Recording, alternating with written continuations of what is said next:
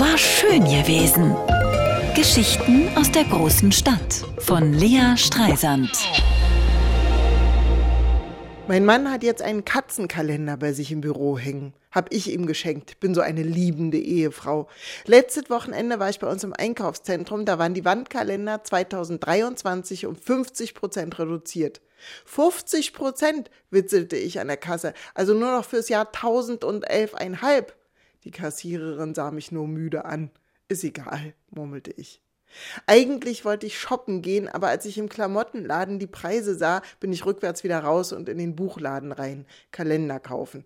Zur Auswahl standen Katzen, Schafe und Nilpferde. Eigentlich hätte ich wahnsinnig gern die Nilpferde genommen, aber man soll ja das schenken, was der andere mag, auch wenn man es selber schlimm findet. Ich kann Katzen nicht leiden. Ich habe schon genug selbstverliebte Menschen um mich rum. Da brauche ich nicht noch ein Haustier, das mich nur als Dosenöffner betrachtet und im Zweifel einfach meine Augäpfel essen würde, wenn ich tot umfalle.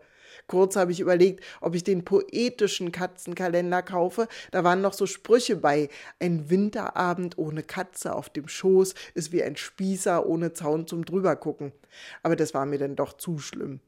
Bei Schwiegereltern hingen diese Kalender. Auf dem Klo, in der Küche. Mein Mann sagt, seine Mutter hatte ein ähnliches Verhältnis zu Katzen wie ich. Sie hat die auch nur seinem Vater zuliebe aufgehängt. Die Kalender, nicht die Katze. Die durfte im Haus rumstromern, außer wenn ich zu Besuch kam, dann flog sie raus. Ich bin nämlich allergisch.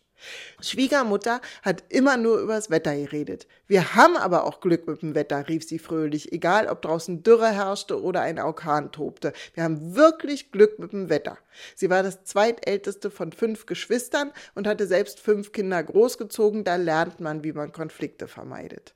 Schwiegervater war ein Sammler. Der ist jedes Wochenende auf den Flohmarkt und hat Dinge gekauft, die er nicht brauchte. Die kamen dann in den Schuppen. Und wenn der Schuppen voll war, wurde er abgeschlossen und ein neuer Schuppen daneben gebaut. Schwiegereltern hatten vier Schuppen auf ihrem Grundstück und das Haus. Und einer der Schuppen war eine Garage. Da stand sogar ein alter VW-Bus drin, der seit Jahren nicht mehr fuhr. Als ich Schwiegereltern kennenlernte, war die Tür von der Garage komplett mit Efeu überwachsen, dass ich dachte, das wäre einfach eine Mauer. Schwiegermutter ist leider schon gestorben. Schwiegervater wohnt jetzt in einer Wohnung in so einer Seniorenresidenz. Er fährt immer noch gerne auf den Flohmarkt, aber er guckt nur. Vielleicht schicke ich ihm mal einen Katzenkalender.